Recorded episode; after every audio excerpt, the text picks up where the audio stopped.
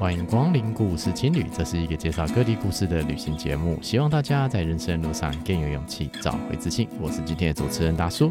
如果喜欢我们的节目，欢迎来我们的 Instagram Story in the Hostel 故事青旅，来听听更多旅行者的故事。今天我们来访问一心，聊聊他如何开始滑雪、练习滑雪，以及如何考上滑雪教练的故事。欢迎光临故事青旅，今天很高兴能够访问到一位新朋友一心，我们欢迎他。各位听众朋友，大家好，今天谢谢达叔邀请来上这个节目。我们今天要讨论的话题呢是滑雪。旅行有很多种方式嘛，那有人喜欢潜水，有人喜欢登山，那有人喜欢滑雪。那我们今天请到的是一位滑雪教练一心啊，我们今天来请他来分享一下滑雪还有学习滑雪的一些故事。那在开始之前呢，我们一样请一心来自我介绍一下，可以吗？啊，可以，没问题。那呃，我本身的话就是，反正就土生土长的台南人嘛。好，为了要念大学，然后就到北部来上，呃，北部来念书。那念完之后呢，也很幸运的就直接进了航空公司，对，然后就一路工作到现在。那之所以会接触到滑雪这件事情，其实是因为在航空公司工作嘛。那当然就会认识一些就是我们自己其他不同部门的同事，什么空服员啊、机师啊，然后也许修复的人员之类的。那我们这群人里面呢，我就特别有一群非常非常的喜欢滑雪，对，嗯、然后也是有一次在因缘际会之下，他们就提出了邀请，然后问我说：“哎，那因为他们本身有人就已经是滑雪教练了哦，那这个月，哎，可能这个冬天我们有要去日本滑雪，那你要不要来？”对，嗯、那第一次邀约其实我没有答应啊，因为我自己查了一下，滑雪很贵，嗯，大概那时候如果跟旅行团，大概也要二零一五一六年那时候查的价嘛，大概。一团五天四夜哦，大概也要五六万块台币。这是去哪里啊？日本。去日本北海道吗？OK，就要五六万块台币。对，哦、那其实，在当时对于刚出社会工作没多久我来说，其实一笔蛮大的负担的。是。对，然后所以其实第一次我没有答应，然后等到第二次的时候，我就想说，好吧，那其实听他们讲，我是听得蛮有兴趣的。那后来想我算，那我就去试试看。对，嗯、然后所以第二次我就跟着他们一起飞过去日本滑雪了。哦，一个推坑成功的概念是不是？呃，对，推坑成功的概念。哦，这样子听起来也不错啊，就是有朋友带嘛，这样也相对的比较安全一点嘛，对不对？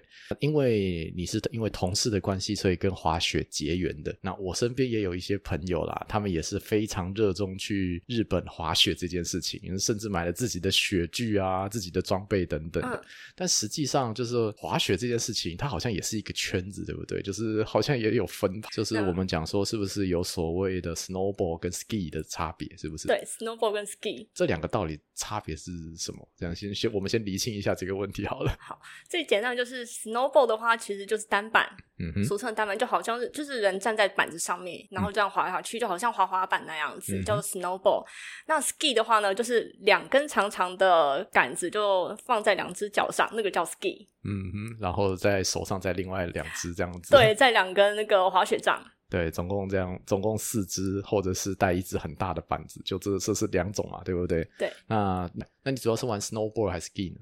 哦，我是玩 snowboard。哦，这么厉害。没有，其实就是因为觉得 snowboard 就是帅气，就是帅气两个字。因为其实，在很早，嗯、呃，在我朋友他们找我去玩 snowboard 之前，我还有一次是跟当时的其他同事到韩国去尝试了一次 ski。嗯哼。对，但是那次经验就是让我觉得说，因为 ski 你如果是要直线前进的话，你两只脚的力道可能要一样，你才有办法直线往下滑。嗯、你只要右脚的踩，你的力道比较大了一点，那我就瞬间整个往右转弯。嗯哼，对，我左脚踩的力道大一点，我就会整个人左转弯，然后在那个重力加速度之下，我其实还蛮害怕的，然后直接跑去撞网子。对，然后就觉得说，天哪，这是实在太不帅气，而且那个很难控制，还是一根单板可能比较适合我，而且。你应该有看过一些滑雪影片吧？就是很多人就是拿着单板哦，脚上踩着单板，然后在什么空中飞来飞去，哦、就觉得超帅哦，享受这种加速度的感觉，但是又相对的不会像 ski 一样这么难控制，这样子。对，非常帅。所以说，其实呃，snowboard 它是 S 型的走法，嗯，然后 ski 它是一条直线往下滑，概念是这样，对不对？其实也可以直线往下滑，只是因为你直线往下滑，你没有办法，你速度会一直往下加快，嗯、你到时候会止不住。那所以就往旁边 S 型的话。可以帮助你减速哦，对，所以它才会是 S 型这样一路下去哦。所以 snowboard 这样 S 型下去，主要是为了控制速度这样。对，OK，那就看自己喜欢哪一种玩法嘛，对不对？嗯、对，就看你。那如果直线型下去的话呢，呃，速度可以到非常快。之前我们有了同伴吧，它直线一路从山坡往底下冲，时速可以冲到一百、嗯，时速冲到一百哦。但是我没有办法想象时速一百的风冲在脸上是什么感觉，那个超可怕。而且因为时速到一百的时候，你根本很难刹车。对啊，那要怎么刹？我不知道。他没有办法刹车，就一路摔下去。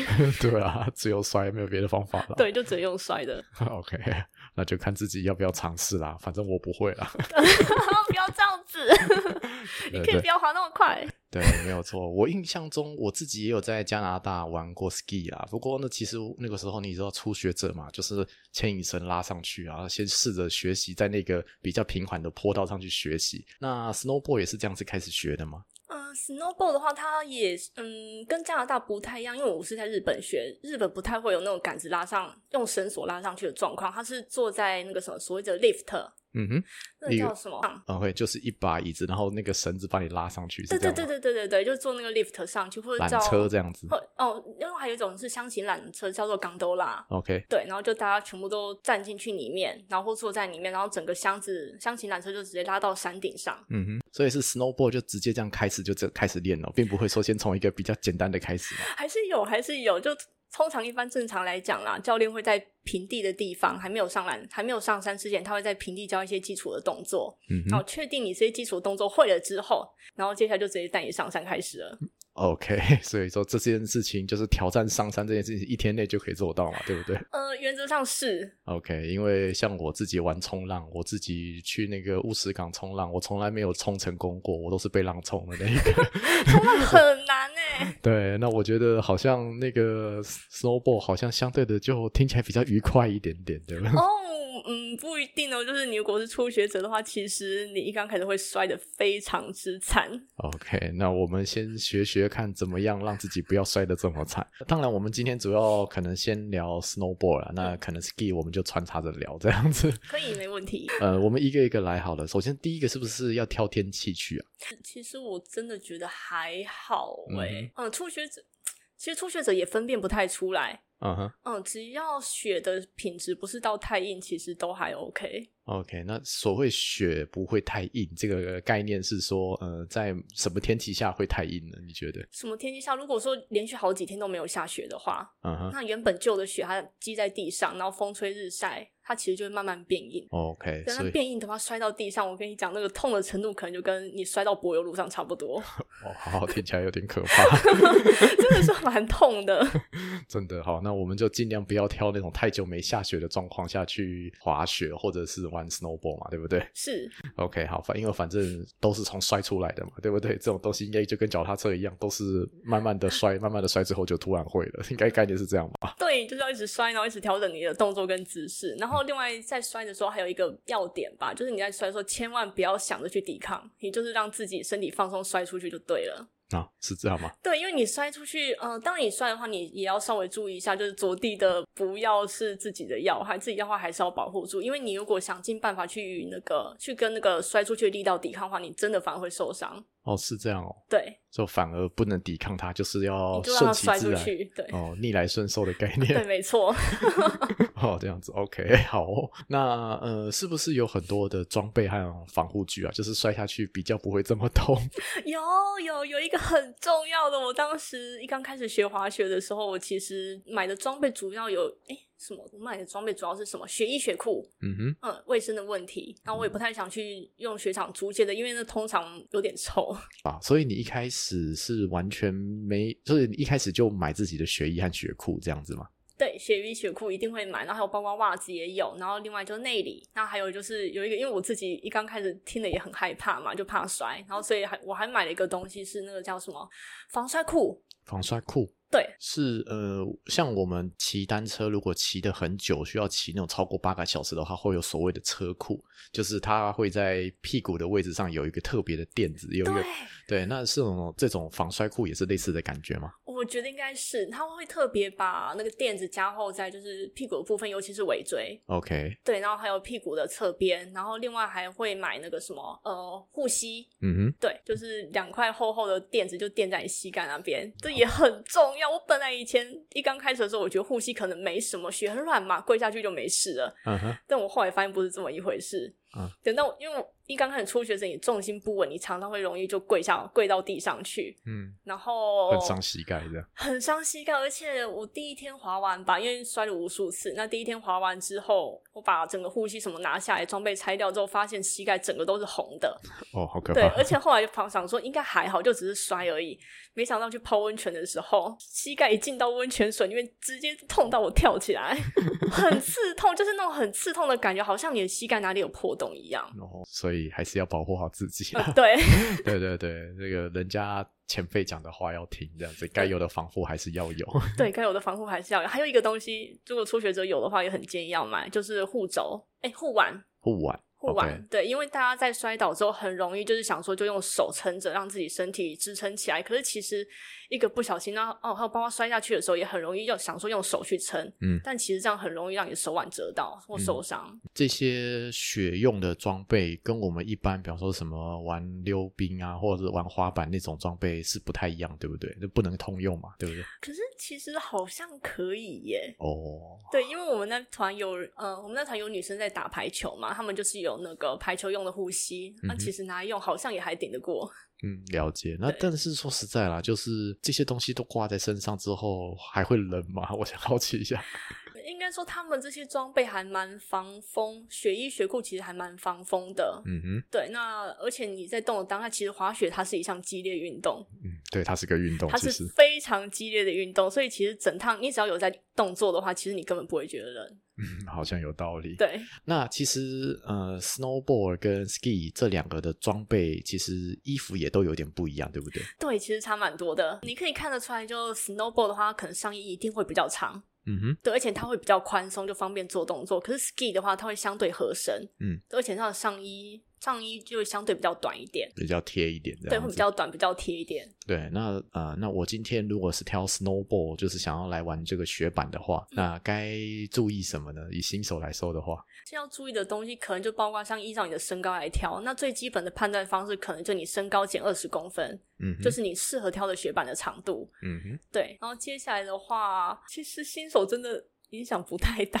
那哎，对了，我这边想到一个问题哈，就雪板怎么上飞机啊？这个问题我个人好奇，因为那长度好像其实长度有点麻烦，对不对？对，像我自己，嗯，身高也不算高，一六零吧，我用的板子大概一百四十几，然后有些人可能用到一百五十几、一百六十，那很我们要什么上飞机的话，其实就是用托运的方式，嗯哼，对，然后就很像，不是有人就很像高尔夫球袋那样，我们会有一个雪板的板带，嗯哼，对，板子就装在里面，然后里面会装我们自己的一些，包括呃雪鞋，然后一些其他有的没的的装备跟用具全部塞进去，嗯哼，然后就用这个方式托运过去，所以所以说那个长度是没有超过那个航空公司规定的长度就对了。对，基本上不太会。OK，那就那就还好，反正就其实就重点是这个坑下去了，然后就开始玩吧，对不对？这个坑下去了之后，后面还有更深的坑可以让你继续往下跳。OK，那我们来看看后面的坑是什么东西。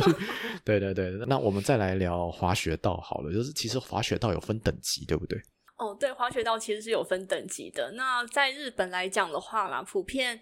呃，就分三种比较多。嗯哼，呃、最初级、最初级就是坡度比较平缓的是绿线。嗯哼，对，它其实在雪场的地图上都会标示出来。那稍微高级一点的是红线。嗯，对，就中等的坡度。然后再更高级的就是黑线。嗯哼，对，就坡度又更陡，可能也许在四十到四十五度左右吧。嗯哼，嗯，对。那你那如果是新手开始体验的话，大概可以玩到哪里呢？绿线先滑完之后再说吧。OK，绿线都不见得滑得完的概念是吗？真的很可怕。我之前我刚开始学滑雪第一天吧，呃，其实就在绿线上玩，那条绿线蛮长的，我可能一趟哎坐缆车一趟上去，整个滑下来应该就花了超过一个小时。嗯，第一次滑这样。对，超过一个小时。可是如果以我现在的程度，可能不用五分钟吧，就一路滑下来。对，就很顺，因为在上面摔倒太多次了。你要光是要站起来调整你的角度跟重心，就是要花很多时间。嗯哼，你那个时候是同事，因同事是教练，所以带你们这样滑，是这样吗？嗯，因为我其实我当时打了主意，就想说同事有人是教练，那就可以省这笔教练费。嗯哼，对，因为其实教练费非常的贵，我记得他的价码大概是以四个小时起算，呃，四个小时算一个价格，然后一个人大概就要两万块日币。嗯哼，对，然后当同时如果说我一个教练我教三个人，那不好意思，每个人都给我两万。不是均摊哦，是两万，每个人都给我两万。嗯，对。然后一个教练大概可以接四到五个这样。对，那我就想说，既然有同事可以带的话，好像还不错，可以省这笔钱。嗯哼。对，然后只是后来就是整个如意算盘打的不太对。那当时负责带我的其实是一个空服员姐姐的老呃外国老公，澳洲籍老公。嗯哼，他也很蛮妙的，他本身是滑 ski。虽然他会玩 snowball，、嗯、然后他当时就是看着我这个新人，就一路这样带着我滑，然后跟我说：“不对，你重心要这样做，你这你姿势应该要怎么调整？”然后每当我每每当我真的气力放尽整个倒下来的时候，他就会说：“站起来，再一次。”超可怕的，都像天哪来的魔鬼教练。所以你，所以那个你碰到的是同事的老公，但是就很严格的一个教练这样子。对，非常严格的教练。好了，这不知道是好还是不好，刚开始嘛，对不对？嗯，对啊，就是要入这个坑，其实也不容易嘛，人家的魔鬼老公也是有可能的，对不对？不过就那时候是真的蛮痛苦的啊，就是其实前三天是还没有真的完全享受到那个乐趣，嗯哼，对，就一直都还在打基础的阶段。大概到第四天、第五天以后，整个又比较顺了之后，就可以开始感受到那种速度感，那就不一样了。嗯，享受那种加速度的感觉。对，没错。那我觉得我们先回头前面问的问题，你觉得一定要请教练吗？嗯。那你自己觉得说有没有可能看 YouTube 就学会呢？呃，其实我觉得不太可能，对，因为教练就正是帮你打底，他告诉你说哪些动作你应该要怎么做，嗯，然后你不懂的时候，他可以，你如果尝试不到、抓不到那个感觉，他其实会有很多种不同的方式，或是用一些比较游戏的方式，用一些比较浅显的解说，嗯哼，对，然后就告诉你应该要怎么做，去帮助你抓到那个感觉，嗯，这是其中一点。那另外一点其实很重要的是，教练会告诉你，呃呃，第二点比较重要的是，教练会告诉你怎么样保护自己不要受伤，嗯。对，那第三点是教练会告诉你雪场的规则，嗯，这点你绝对是看 YouTube 不会知道的。嗯，对，就例如说我们可能常常滑一滑，尤其是初学者的时候滑一滑，就往往想说，哦，雪道这么大条，那我就在中间坐下来休息。嗯，不对，这个一定会被骂。怎么说？因为你在中，因为大家都会往中间这样一路冲下来，所以你要休息，你只能往左右两边过去。嗯，对。然后一来就是人家也不会撞到你，然后二来就是有有有的时候你待的位置如果不太好的话，真的会很容易就是受伤。嗯，了解。对，人家是常常就会滑过来，然后开始骂说：“哎，雪道是你家的吗？到旁边去。” 这雪场有一些规矩啊，其实真的，其实新手不知道呢，很容易造成大家的困扰。嗯，对，而且有些地方是真的不需要，呃，不应该去的地方。嗯，你说雪场的外面的地方还是什么？有啊，他雪场其实像日本来讲，日本已经做的非常好了。它可是它有些地方其实是你不应该滑进去的。你说森林区吗？还是什么样？呃，森林区还有有些地方是容易雪崩的地方，它不见得会有拉线。Oh. 然后或者说它原本有拉线，但可能被人家扯掉了之类的状况。Oh. 你如果进去的话，有的时候会陷在雪里面。OK，对，然后那个时候可能就要出动救援队。对，就那你后来是什么时候觉得自己喜欢上 snowboard 这件事情？嗯，大概嗯。就差不多就是在滑第四天、第五天的时候吧，嗯，对，就开始可以有很顺的感觉，这样一路冲下山的时候就觉得哇，很棒，嗯，然后就想要速度就想要越来越快哦，然后就开始想要学其他朋友一样做一些 trick。嗯，我们自己玩滑板的人呢，会有所谓的臀跳，就是可以在路上那个滑一滑，然后跳起来这样子。那滑雪板应该不太可能说那个让你板子跟人分开来吧？不过也有跳的技巧，哦，对不对？哦，也是可以跳得起来，但是那是靠重心的转移，然后就滑一滑之后就突然间弹跳起来，这个也做得到。然后或者是说我可能滑一滑之后直接在实际上一路转三百六十，一路转下去也可以。嗯哼，对。所以你们看那个冬季奥运的那些表演赛，会比较有知道说那个难的点在哪里，是不是？难的点在哪里？大概知道，但其实那都是我们现在还做不到的状况。对啊，至少会欣赏嘛，对不对？嗯，是的，是会欣赏。对啊，就看说，就羽球教练看的点跟我们一般观众看到的点完全就不一样嘛。嗯，对，就是那种感觉，对不对？对，那你呃开始滑嘛，对不对？那你后来又滑了很多次，对不对？哦，对，其实去了蛮多不同的地方了。就是很多人会觉得说，可能日本嘛，就是滑雪场而已。那到底有什么特别的地方？其实没有，它滑雪场有分不同的，应该说不同的状况。我举个例来讲，我自己非常喜欢去的是北海道的二世谷 Niseko。嗯哼，对，那它的感觉就很像一个滑雪的小城镇。嗯哼，对，然后那个城镇的感觉就是，嗯。应该说，主要的滑雪的感觉，欸，滑雪的小镇会有两分两，滑雪场会有分两种模式，一种叫 village 的模式，然后另用一种叫 resort 的模式，就像度假村。对，那像度假村的话，它就真的会开在很偏僻的地方，然后你可能就只能住他们整个集团的饭店，那附近什么都没有，就只能滑雪。可是像你 Niseko 那个地方的话，就是一个小镇，然后附近有很多东西，雪具店啊、披萨店啊，对，然后各种的旅馆，然后甚至什么呃超市，有的没的都有，对，那种感觉非常的不一样。而且二世谷那个小镇很特别，是它有很多的澳洲人。嗯哼。对，所以我第一次去那边的时候，我就觉得，哎，奇怪，我是出国到澳洲了吗？明明是在日本这样。对，我明明是在日本，可是怎么像是到澳洲？连店员都是澳洲人。嗯，就是他们已经是一呃一个民族。混在那边的，对不对？就也不是，是因为好像哦，因为刚好澳洲冬呃，应该说它北呃北半球冬天的时候，刚好就是澳洲的夏天。然后他们想要滑雪的话，哪个地方最近？日本。嗯，对，日本对澳洲来讲可能又便宜，然后整个服务又好，然后所以他们其实很多人都会在日本那边自产。嗯，对，这个我们贫穷限制了我的想象。好，找到一个自己喜欢的事情，然后在那边持续的投入，这没有什么不好啦。这样子，就也是一个很大的，反正长期投入的东西啊。滑雪这个东西，嗯，可以稍微讲一下。像滑雪的话，其实跟其他运动可能比较不一样的话，不一样的地方是滑雪是算里程跟算天数的。那个年，我们不会用年资的方法去计算，是不是？就是你的雪龄多少，不会这样算，是不是？对，主要会是用你滑雪滑几天。哦哈，对，然后滑看你滑到看你回答几天，就可以大概判别的程度在哪里。哦，是这样子算的。对，滑雪是用天数来计算。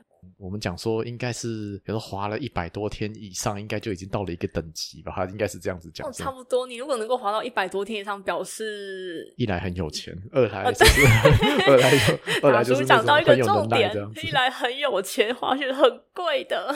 对啊，你当然你现在等于是所有的装备也都也都有了嘛，包括自己的板子这些东西。嗯，那你自己目前已经玩了几天了？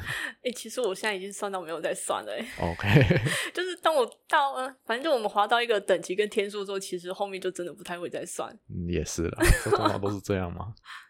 那就是在这个玩 snowboard 的过程中，有没有体验到什么，或者是看到什么觉得很有印象或很有趣的事情？嗯，我觉得体验的部分可能比较多。那我我刚刚想了两个吧。嗯、呃，第一个就是呢。其中有一次我在滑雪的时候，然后就想说，哎，前面的同事，因为他们滑的蛮快，也很厉害，然后就跑去跳了所谓的跳台。嗯哼，对，就是那种跳上去，然后中间悬空那一种，再降下来那一种东西。嗯然后我当下不知道为什么，就是突然间也觉得自己好像可以尝试，对，然后没有看地形就很开心的就跟着后面冲上去跳了，然后就从、嗯、跳到一半发现说，哎，不对，它的地形跟我想象的不一样，完全不是那么一回事，就就从半空中摔下来。嗯哼，所谓半空中摔下来是说那个跳台飞起来那一瞬间，然后就开始摔了，还是就跟？就人跟板子分离了，还是怎么样？跳起来的那一瞬间，腾空就开始往下坠。OK，对，因为那个地形跟我原本在脑海中想象的不一样，这也是我犯的错误之一。就是我要上任何跳台的时候，我应该要先滑从旁边滑过一次，看它的地形，而不是自己就贸然跳上去。嗯哼，对，那我就从半空中摔下来，瞬间我真的觉得说，哎、欸，我要挂了吗？然后就走马灯出现了吗？对，然后那一瞬间，其实我根本不知道我是怎么摔下去的。OK，对，然后到底哪里着地，其实我真的一点印象都没有，我只知道下一秒我真的意识。清醒过来的时候，我已经在地上。嗯，然后后面本来还有学弟，他准备要跟在我后面跳，然后他后来发现说：“哎，我好像后面一直都没有滑出来的，好像一直都没有看我滑出来，就想说完蛋，该不会出事？”嗯嗯，然后就跑下来找我。嗯，对，就看到我躺在地上。呃，人还在，人还在，对，还活着。那就是体验嘛，对不对？对，就是一个体验，好险没出事。真的。对，然后不然的话，照理说那种摔下来可能。运气差一点，可能骨折什么都会出现，嗯、然后甚至还可能要坐直接坐救护车回来了。嗯，可能要叫直升机，呃之类的。对对对对。对啊，然后另外一个比较特别的体验是前年吧，去年还前年，嗯，前年二零一九年的时候，对。嗯、然后我们那一次滑雪的时候是到北海道最大的大雪山，叫做旭月。嗯哼，对，那个大雪山是北海道最大的大山，然后它。也以那个粉雪著名，非常丰厚的粉雪，就是里面全部都是没有人工处理过的，就是雪下到雪下的非常的厚。但一般滑雪场，所谓的粉雪是什么东西？哦，就是呃，因为其实滑雪场的滑雪场的雪，它基本上，尤其是雪道那一种，它其实会有所谓的压雪车去把它压平、压整齐。嗯哼，对。那当然，说压整齐之后，初以初学者来讲，可能就会比较好去滑动。可是如果说像我们这种比较喜欢去冲粉雪，就是直接雪一下下来，它就落在那边，也没有人去整理。对，然后厚厚的一层，对，那感觉非常的好。那种去上面滑的感觉，就好像是在你要说冲浪吗？有点可能有点像，可能那感觉就好像分飞起来那种感觉，对，而且就好像飘在上面，在空中飞一样，那感觉非常棒。所以我们就很喜欢特别去挑那种粉雪多的地方滑。嗯哼，对，那那次续约的话，就是我也跟着其他的同事一起玩，嗯，然后但是因为上面刚好那一天天气不太好，就整个大风雪，其实东西南北我根本分不清楚。嗯哼，对，视线所及，可能也许眼前十哎，眼前五公尺的距离而已，就。这样而已，对，还会被吹着跑。然后那一次从山上下来的时候，因为雪也很厚，然后我就常常我就滑一滑就倒在雪上，就重心不能倒在雪上，然后倒半天爬不起来，那太厚了。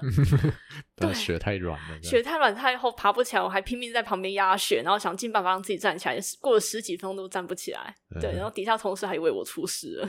对，然后那一瞬间是我第一次真的觉得说自己可能会死在山上。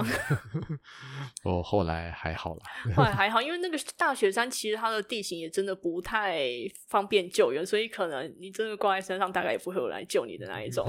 OK，所以就是人不要挑战自己的极限嘛。嗯，对，可能还是要稍微对想一下。真的，不过我觉得嘛，就是毕竟嘛，就是喜欢这件事情嘛，对不对？所以就是可能会挑战自己的极限呐，但是到后面就会知道自己能力范围到哪里，后面就会慢慢的。呃，以自己能力范围为前提，然后开始享受滑雪这件事情，对吧？嗯、对，没错。对啊，那后面就是为什么会想要考滑雪的教练？嗯嗯，其实我一刚开始并没有想要考滑雪教练的，我觉得我就是。播放，我觉得好玩而已。对，因为我们同事他们拿的滑雪教练全部都是加拿大系统的，叫 Casey。等一下哦，这个可能要先科普一下，就是说，呃，嗯、所谓的系统是什么意思？像我们潜水有所谓的 PADI，那个是全球的证照，嗯、那这个加拿大系统也是类似这种感觉吗？还是怎么样？嗯，应该说每个国家的滑雪教练系统它有不同，它有不同重视的地方。然后像日本有日本系。OK，对，每个国家都有不同的体系，然后只是，呃，当时我们同事他拿到就是加拿大系统的 Casey，嗯，然后这个东西也是大家比较有很蛮多人知道的东西，因为它其实考的东西有两个方面，第一个就是他要考你的滑行技巧，嗯哼，你滑雪程度好不好，然后第二个是要还要考你你会不会教人，嗯，对，那像日本的可能他还会不，他还会有不同的区别，日本可能有一个系统，它是专门在说，哦，你只要滑得好就好，我不管你会不会教，嗯哼，对，那如果还要再拿到更高一点的执照，就变成你。也也要会教人，OK，对，但可能可能考试你也要用要用日语去考，也不一定，这我就不是那么清楚。OK，那总而言之，你在加拿大考吗？还是怎么样？哦，没有，我在日本考，在日本考加拿大的证照，大概是这样。没错，在日本考加拿大的证照，因为台湾太多人去考这个所谓 Casey 的证照了。嗯哼。对，然后就大家又台湾人又喜欢去日本滑雪嘛，所以就导致他们也有一些台湾人，他们就就跟加拿大的 Casey 合作，把这套滑雪考照系统引到日本来，嗯，然后就特别在某个某几个点会进行考试。嗯哼，嗯，所以我其实我那个时候是去北海道考到这张证照的，然后但是我的教练应该说考官是日本人哦。那我们通我们全程在考照全部都是讲英文，就很妙哦。哦，不会啦，我觉得用英文考照也不是不可能。像我在潜水，我也是全程英文考，是全程英文考。对，因为潜到水里面之后就不会讲，就不用讲话了。你等一下，这是作弊吧？好啦，是这样。对啊，那你到后面就是考完证照之，哎，那考照的时间大概要考多久啊？嗯，三天。考三天，考三天，对。然后那个证照就是网络登录，还是就会给你一个证，是这样类似的感觉吗？嗯，我先大概讲一下那三天考试的状况好了。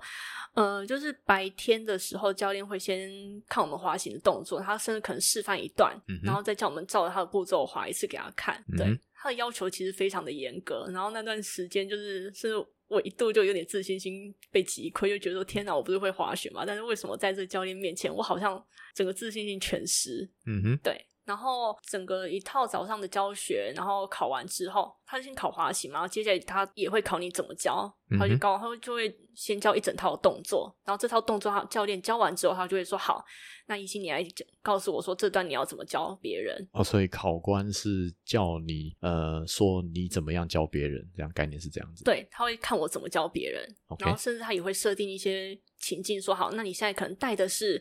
呃，小朋友十几岁的，嗯哼，那你要怎么用什么方式告诉他们这个动作要怎么做出来？嗯哼，控制重心啊，然后那个什么马步还是什么其他动作嘛，类似这种感觉。也没有啊，因为小朋友不一样，小朋友的话就变成你的整个讲话方式要变得呃很轻松一点，对，非常的轻松愉快、活泼，而且是你可能要设，你可能要想办法设计一些游戏。让他们可以做到你想他你希望他们做的动作，嗯哼，对，这是一个点。那像他们可能会会设计设计不同的情境，例如说之前有一个情境是，呃，有两个什么一对有钱的老夫妻，然后来这边找你学滑雪，那你要怎么教他们？嗯，对。那像老夫妻的话，其实你最重视的是他们要重体验嘛，然后第二个就是安全，嗯哼，对。那这些东西你都要想办法帮他们注意到做到，嗯。嗯就真的是当商业模式在经营了这样子。呃，对对对。那你后面还有哪些要考的呢？哪些要考的？这个之后哦，然后晚上回家还有回家作业。啊、呃，什么东西？真的，当天结束之后，教练还会把我们集中到其中一个饭店的大厅，然后在刚刚那边告诉我们说：“哎，这些理论的东西要怎么对？”这是讲理论哦，滑雪的理论。对，滑雪的一些理论。什么理论？它包括什么重心的摆动，然后有点嗯，其实是有点难讲的，哎，就是力学上的变化这样子。因为其实像滑雪好了，它是一个 snowball，它是一个 S 型下来的概念。那 S 型那个半圆圈画的大跟小其实都有差，嗯，会影响你速度的控制。对，然后还有包括你身体倾斜的角度也会影响你的速度。嗯哼，对，它其实有很多种不同的方式。那我们可能就要依照这个再去研讨，然后包括像对小朋友的一些教学的方式要怎样做比较好，有要怎么设计游戏，然后或者是说呃有一些。然后他们这个系统也非常的严谨，就是说他们会很注重一步一步教学，一步一步来。嗯，对。那这些步骤他们的各自意义是什么？他们的差别在哪里？嗯、回家要写作业。哇，不容易，不容易。对，然后写完作业那一次，第一天整个结束之后，我跟其中一个同伴，然后到附近的呃便利商店买饭团，然后买完之后再讨论一阵子，然后回到自己住宿的饭店之后，就不知不知道为什么就突然间觉得很想哭，因为我就觉得说，哎，那饭团都已经冷掉了，然后我晚上。然后我还没有办法好好休息，然后接下来还要继续看那英文的原文书，然后再准备明天要考的东西，然后可能还要赶快背里面的一些专有名词，然后去想办法串起来，明天全部都要用得上。嗯，然后觉得我人生没有滑雪滑到这么痛苦过，就是你又不小心入了另外一个坑了，这样子。对，不过也还好，那后来有考到，因为我本来以为我不会通过的。嗯，没关系啊，考到了，那就看接下来想不想把它当成一个商业来经营嘛，对不对？嗯、呃，对啊，就是也算是一种人生成就嘛。对，对啊，没有不好啊。嗯，那你在考照的过程中有没有发生过什么有趣的事情呢？嗯，应该真的要说话，可能就是之前哦，那一次去日本考照，其实我本来还要跟我另外两个朋友一起去的，然后结果不幸当时就发生了。滑航机师罢工的事情，OK，对，然后班机取就一堆班机取消，然后我朋友没有办法跟我一起去，所以就变成我自己一个人去，然后就也是蛮尴尬的，因为当时因为当时嗯，另外两个朋友没有办法来嘛，然后民宿老板娘啊，民宿也是朋友帮我订的，嗯哼，对，用朋友的名字订，那我去了之后就也是蛮尴尬，然后就跟民宿老板老板娘讲说，哦，那个因为罢工的关系，所以我朋友没有办法来，只有我能来，那这个凤梨酥就是聊表心意，请你收下。也只能这样子了。嗯、对，就蛮妙的。哦，这就是旅行嘛，会发生这种奇奇怪怪的事情，很正常的。真的。哎、欸，你的教教练有分一到教练有分等级是不是？哦，对，教练有分不同的等级。那像我考的可能就是 Level One 等级一，嗯，对。然后开始系统的话，它还有到 Level 呃一二三四到等级四，嗯，对。然后等级四你才可以真正当别人的考官。哦，OK。所以，那就是说，那这个一二三四级就是有什么差别吗？你自己觉得？这个等级差蛮多的，是说可以挑战的滑雪场的难度，还是说是是怎么分这样？应该说动作的难度。OK，对，有些动作的难度其实你没有到那个，你没有滑行的时速跟里程，还有你的经验没有累积到那种程度的话，你根本就做不出来。哦，这个就是、对，所以等光是等级一到二就已经是很大的一个落差了。OK，就是一关就可能就是那个时速就是翻倍这样。样子，翻倍以上，嗯，而且那个动作跟技巧都已经不可同日而语啊。没有错啊，那也是啊，就是一个有难度的东西，就是依照等级这样分，这样子对大家来说也是比较安全的啦。没有错，那你毕竟也。尝试过这么多滑雪场，那有没有推荐的一些特别的滑雪场，或者是有碰到什么特别的在地台湾人呢？我还蛮喜欢日本长野呃日本长野县的野泽 Nozawa。嗯哼，对，我为什么喜欢那边？其实因为它那边的雪场的地形很不错。嗯哼，就各种都有。你说要适合初学者也有，用那种可能可以适合西家带眷，爸爸妈妈要带小朋友去体验的，OK。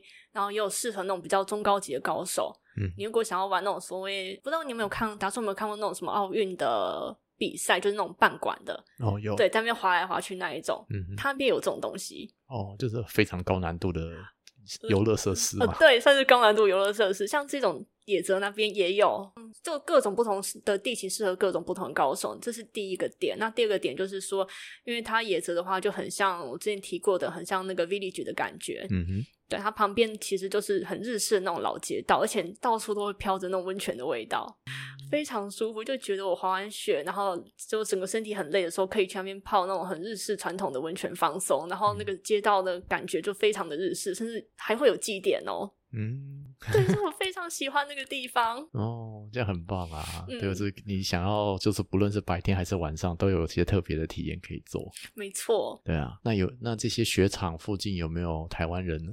哦、呃，当时的话是有一个，当时有在雪场认识一个台湾人啦，然后他本身是蛮厉害的教练，好像就是以加拿大系统 case，好像是考到等级三还是等级四了，然后后来又自己跑去澳洲拿到了澳洲的。教滑雪教练执照，嗯，对，因为滑雪教练的生态其实是这样，他可能北半球冬天的时候他就在日本教，嗯，对，然后接下来呃北半球变成夏天之后，他又跑到南半球去继续教滑雪，嗯，对，就常常这样两边跑。嗯，他后来是打算要在野泽，应该说长野县那边算是定居吧，然后就想要开一间滑雪学校，然后只是在筹备的阶段，几乎是要开业的时候呢，就碰到疫情了。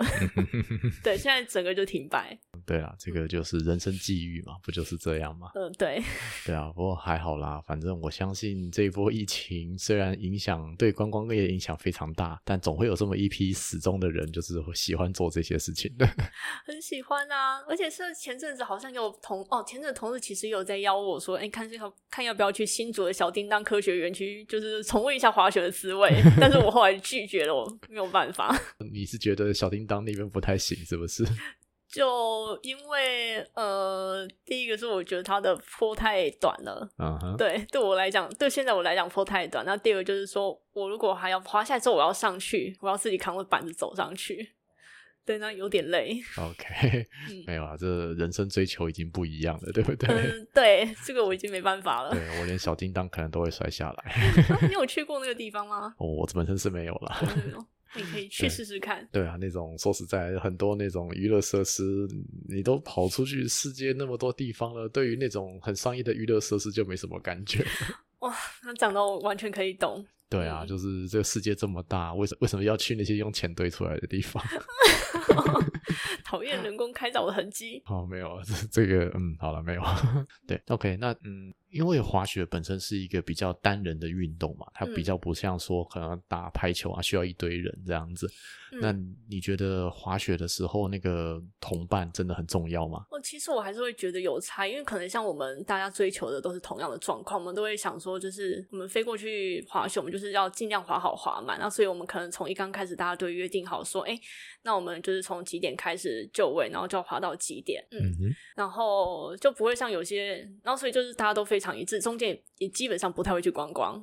没什么观光的行程，我们可能去滑雪五天四夜，我们就真的其中三天或四天整天全部都在滑雪。嗯、对，大家的目标是很一致的，嗯，而且又因为大家彼此就会觉得说有共同目标追求，大家都想要让自己越滑越快，越滑越好，然后前面就会跟随前面几个人的脚步，然后就发现哎，这个人动作很漂亮，然后他滑的很棒很顺，我很喜欢，那我就跟在他后面看他的动作，然后也会去跟他请教，对，然后就越滑越快。然后感觉很棒，尤其是到山头的时候，都大家一路往下冲，然后就有点像在你要说有点像赛跑嘛，竞速的感觉。嗯、对，整个雪道就是我们，就是我们是那种王的感觉，很棒。嗯哼哼，这样也不错啊。嗯，就一群人就是有一个共同的目标，就做着同一件事情，这样很棒啊。对，就还蛮愉快的，而且他们也会很热心的去分享，然后去教学，然后哪边找到好玩的东西，然后也会带着大家一起去。他们也是，他们不会只有顾着自己啊，就是因为看前看后，说，哎，有谁没有跟上，那是不是有可能出什么事情？如果有状况的话，男尤其是男生就会回头去找，嗯哼，嗯，回头去找是说往上爬去找吗？还是怎么样？呃、如果短的话，可能往上爬啊。如果状况，如果说可能在比较，也许也许，如果说距离比较远的话，那他们可能就会想找别条路径，然后用滑的方式去沿路去找看看。是不是有出什么状况？就担心大家会出事。OK OK，这时候会别条路径，就是可能有方法往上走，这样子是不是？呃，往上走，或者是说，哦，附近有缆车可以再带到山头，然后我们可能就再去滑过去搭那个缆车，然后上去这样分头去找。了解了解。嗯，对啊，那表示真的是说为了自己的安全啊，其实旅伴还真的是蛮重要的。旅伴真的很重要。就是说，那你觉得滑雪这一整趟哦，就是当然就是当然你有这么多的滑雪经验啊，对你来说，你觉得滑雪对你来说，呃，有没有什么人生上的变化，或是启发，或是想法呢？哦，其实蛮多的哦，就像。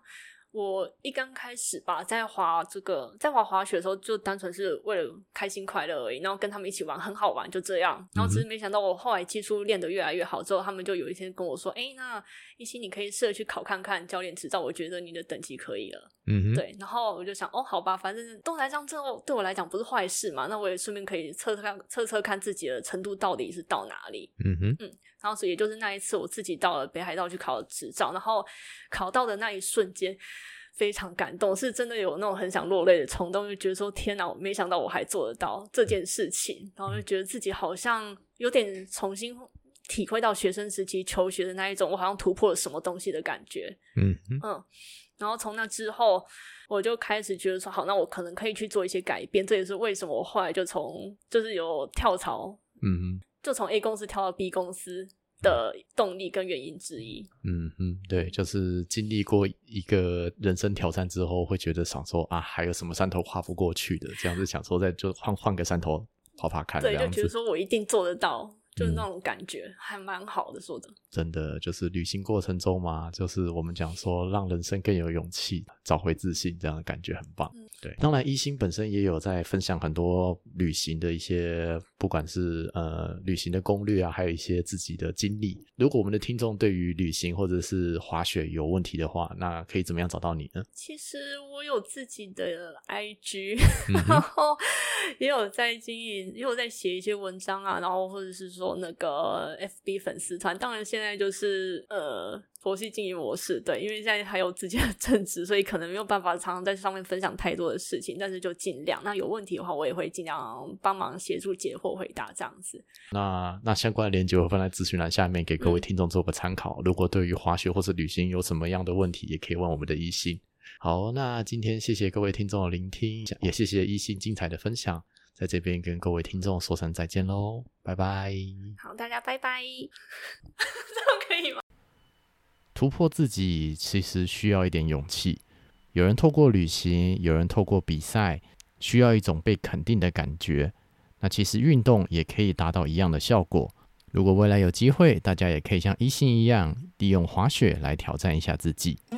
希望今天的故事对大家有一些小小的启发。如果喜欢我们的节目，欢迎在 Apple Podcast 上面留下五星留言，同时多分享、多关注、多留言、多赞助。祝福大家在人生路上更有勇气，找回自信。这里是故事情侣，我们下一期节目再见，拜拜。